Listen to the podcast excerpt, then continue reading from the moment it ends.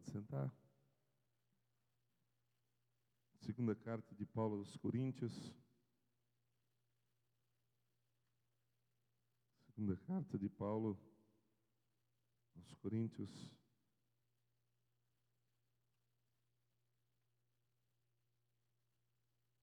Capítulo 2.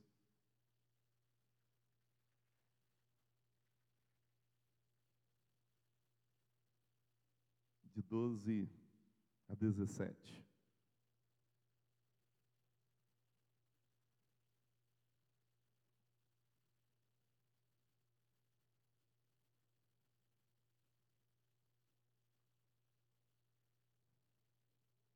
Segundo os Coríntios, capítulo 2, de 12 a 17, diz: Ora, quando cheguei a Troade para pregar o evangelho de Cristo, e uma porta se me abriu no Senhor. Não tive, contudo, tranquilidade no meu espírito, porque não encontrei o meu irmão Tito. Por isso, despedindo-me deles, parti para Macedônia. Graças, porém, a Deus, que em Cristo sempre nos conduz em triunfo e por meio de nós manifesta em todo lugar fragrância do seu conhecimento. Porque nós somos para com Deus o bom perfume de Cristo, tanto nos que são salvos como nos que se perdem. Para com estes cheiro de morte para a morte, para com aqueles aroma de vida para a vida. Quem, porém, é suficiente para estas coisas? Porque nós não estamos como tantos outros, mercadejando a palavra de Deus. Antes, em Cristo, é que falamos na presença de Deus com sinceridade e da parte do próprio Deus. Amém? O apóstolo Paulo como eu disse para vocês, ele é extremamente pessoal nessa carta. Ele está descrevendo aqui um tempo de intranquilidade e falando sobre a possibilidade e sobre a vitória realmente que é possível para aqueles que servem a Cristo.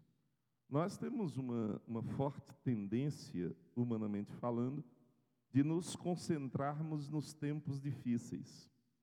Se Paulo quisesse, e isso está lá registrado em Atos, né, Atos 20, a partir do versículo 1, você vai ver o apóstolo Paulo falando desse momento em que ele vive, em que ele chega a Troade e que ele vai para Macedônia.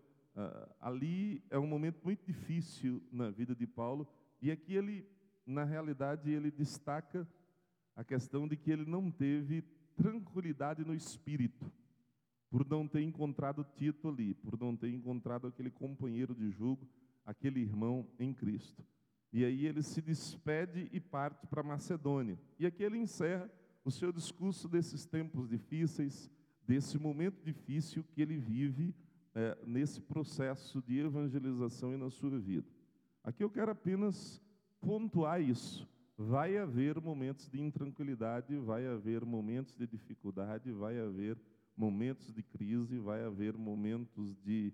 Uh, e, e, o interessante é que no versículo 12, Paulo diz que quando ele chega em Troade para pregar o evangelho de Cristo, uma porta se me abriu no Senhor. Ele tem certeza de que Deus abriu uma porta para ele pregar ali, mas ele não tem tranquilidade suficiente para continuar ali. O seu coração não está em paz e o motivo é de ele não ter encontrado Tito lá. A gente, na verdade, uh, você pode dizer, mas só por isso, só por isso, uh, no seu pensamento. Porque cada um tem os seus motivos de intranquilidade. Talvez o seu motivo de intranquilidade não seja o meu. E aí, por isso que eu tenho que respeitar a sua crise e você respeitar a minha. Aquilo que lhe tira a paz e o que me tira a paz. Então, é, cada um né, no seu, no seu quadrado. Né? Como diz a música popular, né? uh, cada um sabe a dor e a delícia de ser o que é. Né? Cada um sabe o tamanho da sua dor, sabe o tamanho do seu problema, sabe o tamanho da sua, da sua dificuldade. Então, Paulo está aqui, mas o interessante é que no capítulo seguinte ele começa é, a descrever aquilo que a gente chama, que o rei Stedman chama de as marcas de uma vida vitoriosa. Na realidade, uma pessoa vitoriosa, necessariamente, a vida não tem que ser tranquila para ela. Né? Porque a gente acha que quem tem vida vitoriosa não tem percalços no caminho, não tem as dificuldades, não tem, tem sim. Não tem preocupações, tem. Mas assim, quais são essas marcas de uma vida vitoriosa? Nesse texto aqui nós encontramos quatro delas, tem outras, mas nesse texto nós encontramos quatro marcas que devem estar presentes na vida de uma pessoa que quer vencer, de uma pessoa que quer alcançar os seus objetivos, de uma pessoa que tem uma missão para cumprir e deseja cumpri-la, de uma pessoa que tem um propósito na vida e deseja cumprir esse propósito, deseja viver bem, deseja começar bem, viver bem, terminar bem. Então, assim, quais são essas marcas? A primeira dela é um otimismo indestrutível. Você precisa ser uma pessoa otimista, mas o seu otimismo, por ser cristão, precisa ser indestrutível. Né? O seu otimismo não pode ser vencido e destruído por qualquer situação, por qualquer dificuldade.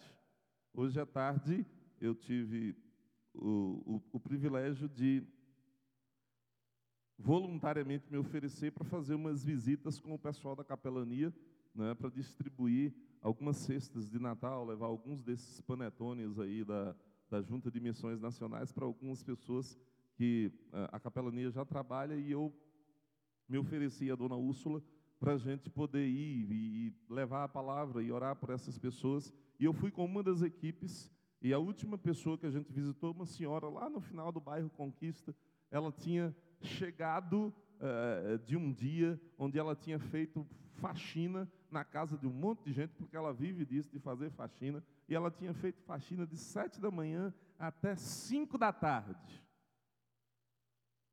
E assim, é de você encontrar uma pessoa dessa que limpou banheiro, que limpou casa, que fez um monte de coisa, né? Ela deve estar tá, assim muito cansada e não deve estar tá tão otimista. Mas o que eu vi foi uma pessoa com um sorriso largo, alguém com uma atitude, um otimismo com a vida. E assim, aquilo ali me fez eu ficar até mesmo envergonhado, porque às vezes eu fico eu perco ânimo por tão pouca coisa, uma mulher com tanta dificuldade, com tanto problema morando, e assim, e ela otimista com a vida, ela esperando sempre, ela sempre dizendo assim, ah, pastor, o que eu estou vivendo agora, porque ela perdeu o emprego agora na pandemia, e ela disse assim, o que eu estou vivendo, essa coisa de fazer faxina, de, foi uma porta que Deus abriu e é só uma fase, vai passar e eu estou crendo que Deus vai me dar algo melhor em nome de Jesus. Eu digo, meu Deus do céu. E, e ela diz assim: graças a Deus, porque assim, quando eu precisei, eu bati na porta da capelania e eles me atenderam com a cesta, mas foi a única vez que eles me deram a cesta, foi naquele dia. Eles me deram a cesta, oraram por mim, e depois daquele dia nunca mais eu precisei da cesta, porque eu comecei a fazer faxina e Deus me abençoou e não faltou dinheiro, graças a Deus por isso. E aí eu tinha lido esse texto assim, aí eu lembrei, graças, porém, a Deus. Aqui o porém é entretanto, todavia, apesar de, apesar da adversidade, apesar da dificuldade, graças, porém, a Deus, que em Cristo sempre nos conduz em triunfo. Veja a atitude de Paulo, esse otimismo. Paulo se volta de uma narrativa deprimente, o texto anterior e os textos anteriores aí. Paulo se volta de uma narrativa deprimente para um, para um alegre hino de louvor. Né? Ao mesmo tempo que ele diz assim: Olha, eu não tive tranquilidade no meu espírito, porque não encontrei Timóteo. Mas aí ele começa, mas graças a Deus que em Cristo sempre nos conduz em triunfo. Eu estava intranquilo no momento, mas agora eu sei por que, que Deus não me deixou ficar lá e Ele me mandou para um outro lugar. Meus queridos irmãos, uma marca inconfundível do cristianismo autêntico é uma vida cheia de gratidão, mesmo em meio às provações e às dificuldades. A gente precisa ser grato, grato por o que a gente tem, grato por quem Deus é na nossa vida em primeiro lugar, grato por, quem, por o que a gente tem, por que a gente tem alcançado, gratos a Deus. E essa gratidão aqui não é você ficar dizendo, não, tá bom, basta, já chega, não, é a gratidão de não ficar murmurando, de não ficar reclamando, de ter, sabe, essa coisa no coração, mesmo em meio a, a, a uma luta, mesmo em meio a uma dificuldade, mesmo em meio a uma crise, mas você ser grato ao Senhor. Eu lembro de Paulo e Silas, o próprio Paulo que escreve esse texto, e Silas na prisão. Lembra quando eles são presos para pregar o Evangelho? E ali a Bíblia, a expressão que a Bíblia diz, à meia-noite. Eu não sei por que, que a Bíblia usa essa expressão à meia-noite, mas eu tenho a impressão de que a meia-noite geralmente é o lugar que as mentes preocupadas estão acordadas. Né? Geralmente é nesse horário, quando você está meio inquieto, agoniado, angustiado, é nesse horário que você fica assim, né? E aí Paulo e Silas estão presos por uma causa injusta, e o texto diz que eles começam a orar e a cantar a Deus, e de repente, de repente, um terremoto né, acontece. Ou seja, é preciso que nós entendamos que quando você é otimista, e você tem um otimismo indestrutível, coisas extraordinárias Deus prepara para a sua vida e Deus faz acontecer na sua vida. Porque otimismo indestrutível, indestrutível não é outra coisa a não ser fé. É crer em Deus apesar da circunstância. É confiar que Deus pode mudar as coisas. Quem aqui crê que Deus sempre nos conduz em triunfo, mesmo quando você está passando por tribulação, mesmo quando você está passando por dificuldade? Ele sempre nos conduz em triunfo. Então, assim, tenha um coração otimista, tenha um coração grato, tenha uma atitude otimista. É essa a primeira atitude, é essa a primeira marca de uma pessoa vitoriosa, um otimismo indestrutível. Quando eu vi aquela mulher hoje, eu disse: Meu Deus, me dá um pouquinho disso aí. Eu achei interessante que ela diz assim: Pastor, eu estou orando para que Deus me dê mais fé. Eu digo: precisa. Jesus amado. E às vezes eu vejo gente com tanto, com bem mais, com as coisas mais organizadas, e com um pessimismo, com uma atitude para baixo, com uma atitude, sabe, de baixa autoestima, gente achando que as coisas. Tá... Meu irmão, Agradece a Deus. Seja otimista. Olha para frente. Veja o triunfo que Deus tem para você. Segundo, a segunda marca de uma pessoa vitoriosa é o sucesso constante. Sucesso aqui no sentido de que a Bíblia, o texto diz: graças, porém, a Deus, a parte B diz que em Cristo sempre nos conduz em triunfo. Não é de vez em quando, é sempre. Vitória na vida do crente é quando? É de vez em quando ou é sempre? Eu entendo que mesmo quando o crente perde, ele ganha, porque Deus sabe o que está fazendo. Pensemos, pense aí comigo na vida de José. Se você vai observando os fatos na vida dele, ele é jogado no poço, tirado do poço, vendido pro, como escravo para o Egito, e depois a vida começa a melhorar, e de repente a vida dele se estraga por causa de uma denúncia, de uma calúnia. Ele é jogado na prisão, fica preso lá. E depois o faraó sonha.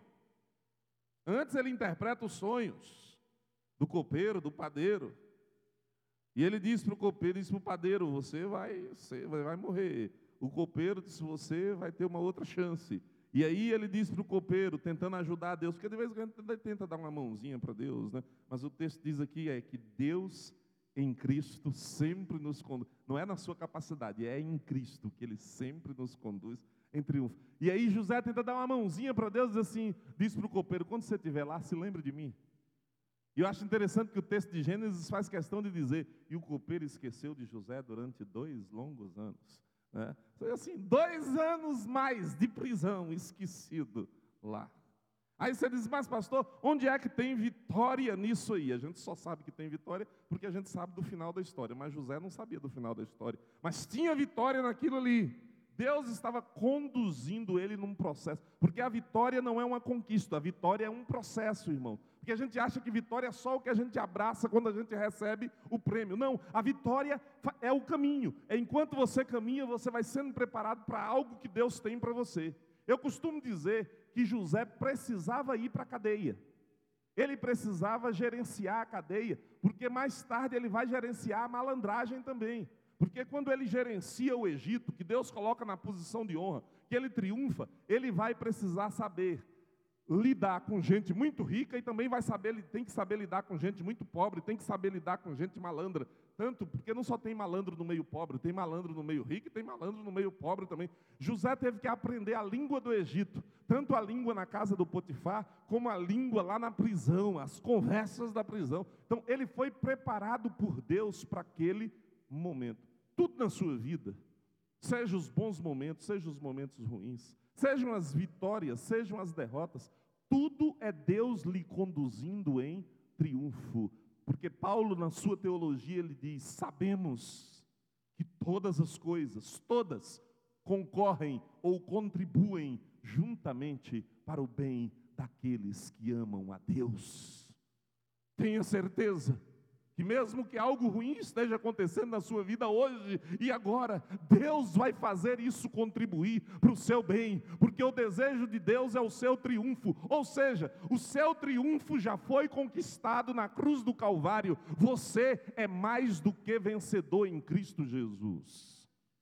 Então nós precisamos ter essa consciência, e aqui eu destaco três pontos desse texto. Primeiro, você precisa ter a consciência disso é Deus quem nos conduz em triunfo. Tenha é Deus, não é você, não é a sua força, é o poder de Deus, é a graça de Deus, é a misericórdia de Deus, é a bondade de Deus, é o cuidado de Deus, é Deus conduzindo a história, porque José diz isso ou não diz? Ele diz para os seus irmãos: o mal que vocês intentaram contra mim, Deus o transformou em bem, em bênção. É Deus, querido. É Deus quem nos conduz em triunfo. Nós precisamos ter essa consciência e nos agarrar a isso. Não se agarre a mais nada. Só se agarre a essa verdade de que é Deus quem nos conduz em triunfo. E qual é o meio que Deus nos conduz em triunfo? Veja aí o texto. Graças, porém, a Deus que em Cristo sempre nos conduz em triunfo. Eu acho isso aqui fantástico. Essa coisa de que as suas vitórias virão por meio de Jesus. A nossa vitória está na cruz de Cristo, amém? A nossa vitória está na ressurreição de Jesus. A nossa vitória está no estilo de vida de Jesus. A nossa vitória está em ser mansos como Jesus, em sermos humildes como Jesus. Às vezes a gente acha que, não, eu não vou, eu não vou agir nessa situação aqui com mansidão, eu vou estourar, eu não vou aguentar. Não, querido, você tem que agir como se Jesus estivesse no seu lugar, porque Deus vai lhe conduzir em triunfo através da pessoa de Cristo. Jesus é o meio, não é o meio apenas para nossa salvação. Eu sei que a salvação é o que nós temos de mais extraordinário, mas se nós tivermos Cristo como o mediador apenas da nossa salvação, a nossa visão de vida é muito pobre.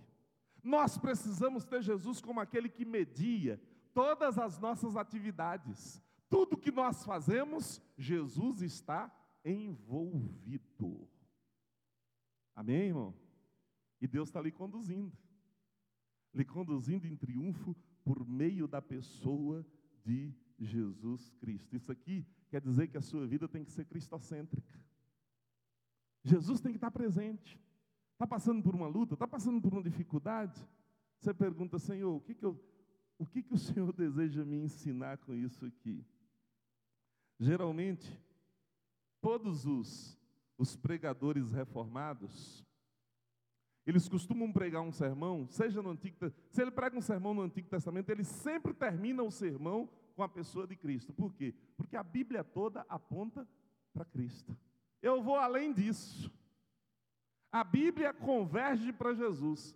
mas Paulo vai nos dizer que todas as coisas convergem para a pessoa de Jesus.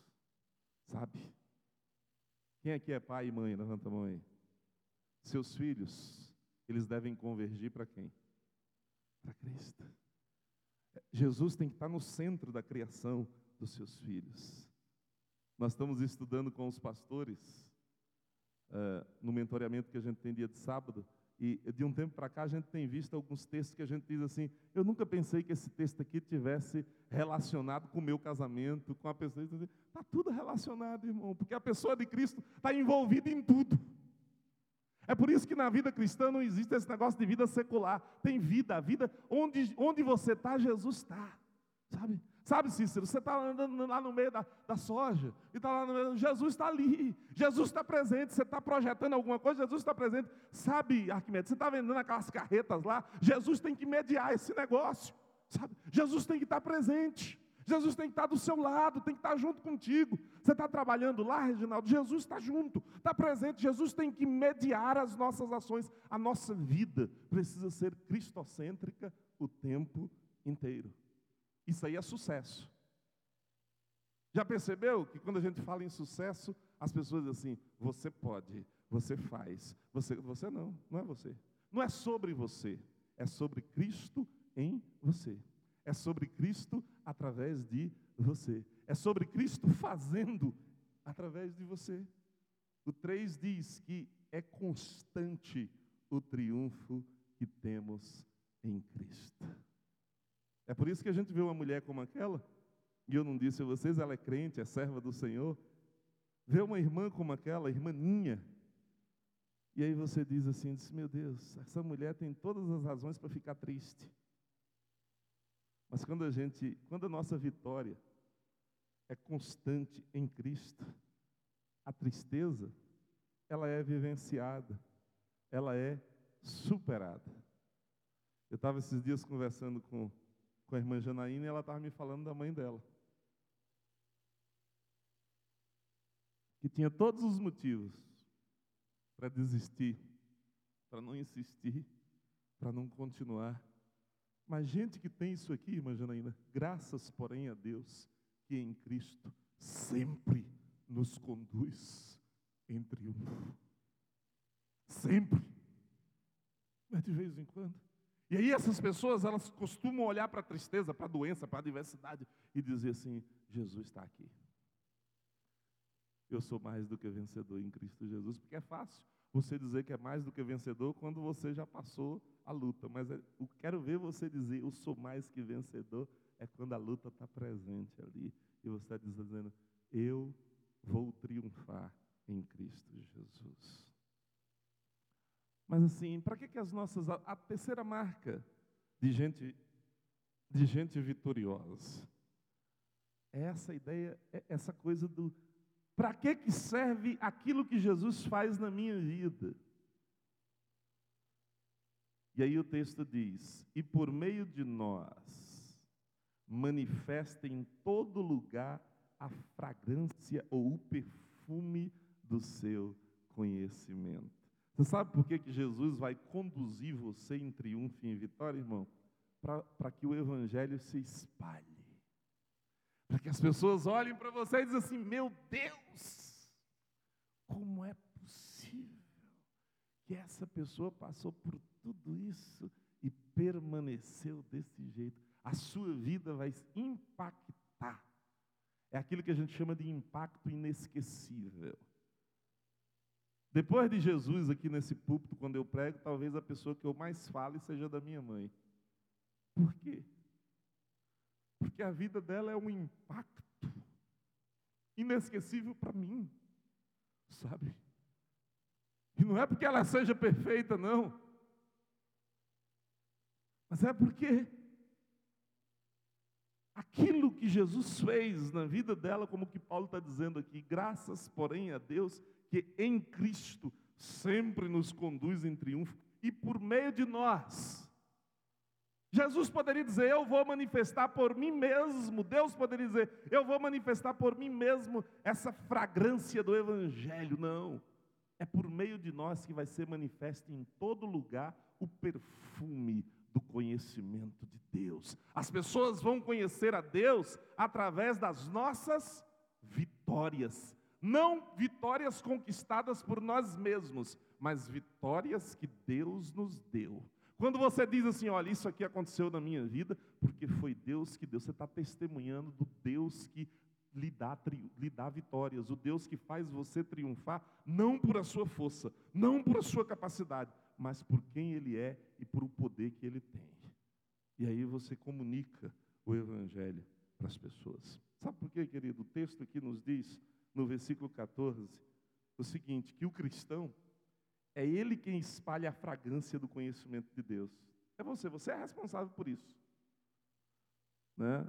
A imagem que Paulo tem aqui é de um imperador romano que chegou de uma vitória. E quando o imperador chegava de uma conquista, perfumes eram espalhados, cheiro de perfume era espalhado por Roma. E aí os romanos, era como se eles estivessem sentindo o cheiro da vida. Mas os escravos, as pessoas que foram cativas, escravizadas em outras nações, que vinham sendo arrastados, para eles aquele cheiro era cheiro de morte. E aqui Paulo faz uma analogia para dizer: para uns, cheiro de vida, para outros, cheiro de morte. Cheiro de vida para quem? Para quem aceita essa vitória de Cristo na sua vida. Para quem não aceita, é cheiro de morte, é juízo de Deus. O cristão, versículo 15, é o bom perfume de Cristo. Coloca o 15 aí, se puder. 15. Não é Salmos, é 2 Coríntios 2,15. Foi? Bom, vamos lá juntos? Porque para Deus somos o bom perfume de Cristo, nos que se salvam e nos que se perdem. A sua experiência de vida, irmão, com todos os, os altos e baixos, com todas as tristezas e alegrias, com tudo se for mediada por Cristo, diz, pastor, mas e os pecados? Se os pecados forem confessados e forem abandonados, a sua vida é bom perfume de Cristo, porque Jesus lhe perdoou, lhe transformou, lhe modificou, fez você uma pessoa melhor, e aí você vai ser bom perfume para quem se salva. Né? E vai ser perfume também para se perde, mas com cheiro de morte. O cristão, versículo 16, é agente de vida ou de morte. Para este, certamente, cheiro de morte para a morte, mas para aqueles, cheiro de vida para a vida. E para estas coisas, quem é idôneo? Quem aqui se considera idôneo para ser o bom perfume de Cristo? Se formos olhar para nós mesmos, nenhum de nós o somos. Mas por que que nós somos? Porque do, por causa do que é dito lá em cima. Deus sempre nos conduz em triunfo por meio de quem? De Cristo. É Cristo em nós que muda o nosso cheiro, que muda a nossa fragrância. É Cristo em nós que, sabe, pega a nossa derrota e transforma em vitória.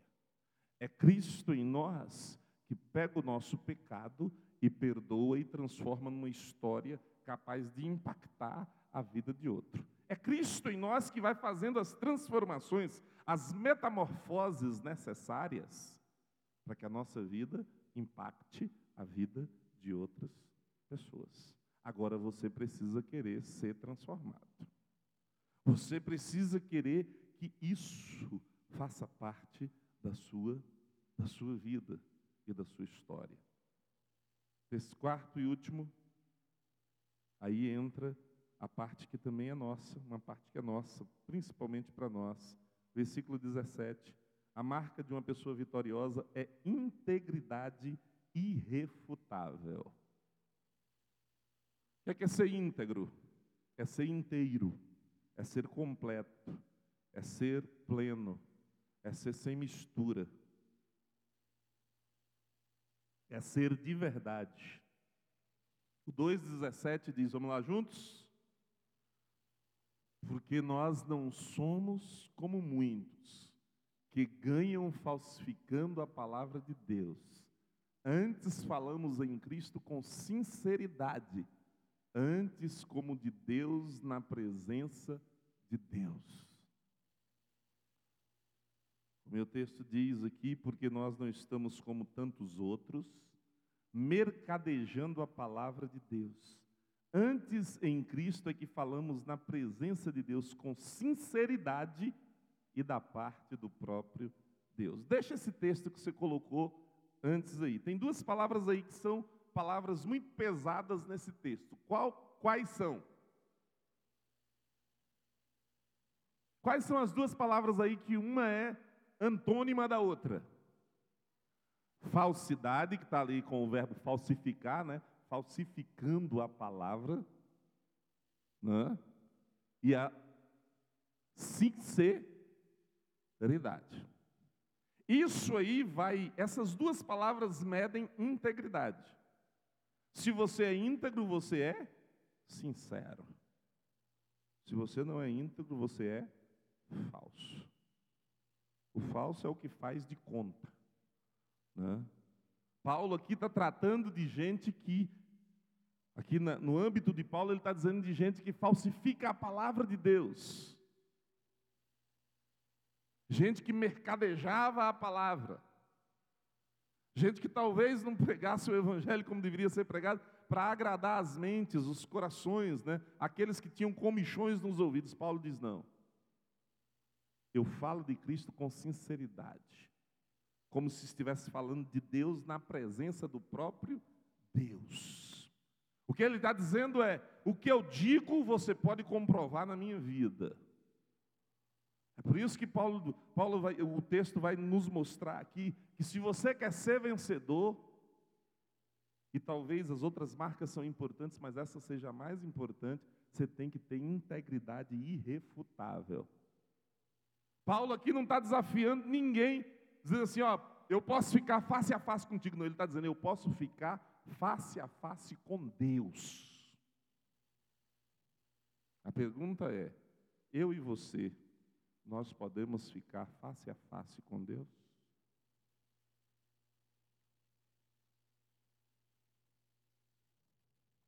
Porque todo mundo assim, Senhor, me dá vitória, Senhor, me dá triunfo. Sim, mas sim, onde é que está a tua integridade? Como é que está a tua integridade? Quem é você fora do templo? Quem é você durante a semana? Quem é você, usando a palavra ali do mercadejar, quando faz os seus negócios, quando faz os seus. Quem é você? Né? Hoje alguém estava me dizendo, pastor, na minha empresa quem mais está me dando trabalho são os crentes. Isso é vergonhoso, irmãos. Isso é absurdo. Ele está dizendo: lá na minha empresa quem fede são os crentes. Quando surge um mau cheiro, a gente já sabe de onde é que vem.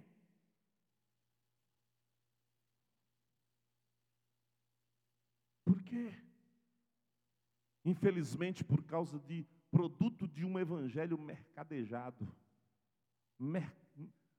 Como é que se diz? Mercadológico onde se prega muita coisa apenas para agradar as pessoas e não para transformar a vida das pessoas. Nós precisamos recuperar, e ele está aqui na Bíblia, o Evangelho que transforma, o Evangelho que trata do caráter das pessoas. Diz: você tem a obrigação, como cristão, de ser íntegro e de dizer para as pessoas: olhe no meu olho, porque assim como eu olho no seu olho, eu vou olhar diante do meu Deus que eu estou vivendo de forma íntegra. E quando errar, o que, que um crente faz quando ele erra? Ele reconhece, ele dá a mão à palmatória, ele diz: Eu errei, eu falhei. Né? Achei muito interessante. Meu vizinho não, não é cristão, pelo que eu saiba. E hoje de manhã, Silvânia saiu para colocar o lixo na porta da rua e ele disse assim: O seu filho viu uma, uma marquinha no carro dele? A Silvana disse, não. Ele disse, olha aí. Aí ela olhou, estava uma moçazinha na porta do carro. E ele disse, foi eu dando ré com uma escada e bati na porta do carro do seu filho. Diga a ele que pode levar na oficina e me mandar o valor, porque eu vou pagar porque fui eu que bati na porta do seu filho, do carro do seu filho. Lá fora tem gente mais íntegra do que às vezes gente que está no nosso meio. Gente que às vezes compra e não paga. Gente que às vezes não, não assume os seus compromissos. Nós precisamos, se você quer ser vencedor, você tem que agarrar isso. Seja íntegro, seja correto nas suas ações, nas suas atitudes. Porque o que importa não é o que as pessoas veem, mas é aquilo que elas não veem, o nosso caráter, o que está dentro de nós. Vamos ficar de pé e vamos terminar o nosso culto nessa noite. Você pode orar aí ao Senhor, pedir a Deus que faça de você uma pessoa que triunfe sim, mas triunfe por meio da ação de Deus, por meio de Cristo. Você possa ser alguém íntegro, alguém otimista sim, mas alguém que tem muita integridade. E que viva esse sucesso constante que só Jesus pode dar. Sucesso constante não é não é aquilo que a gente conquista no dia a dia apenas, mas é mesmo em meio às lutas e às dificuldades, a gente saber que em Cristo nós vamos triunfar, nós vamos vencer. Deus querido e Deus amado, aqui estão os teus servos, a tua igreja, o teu povo.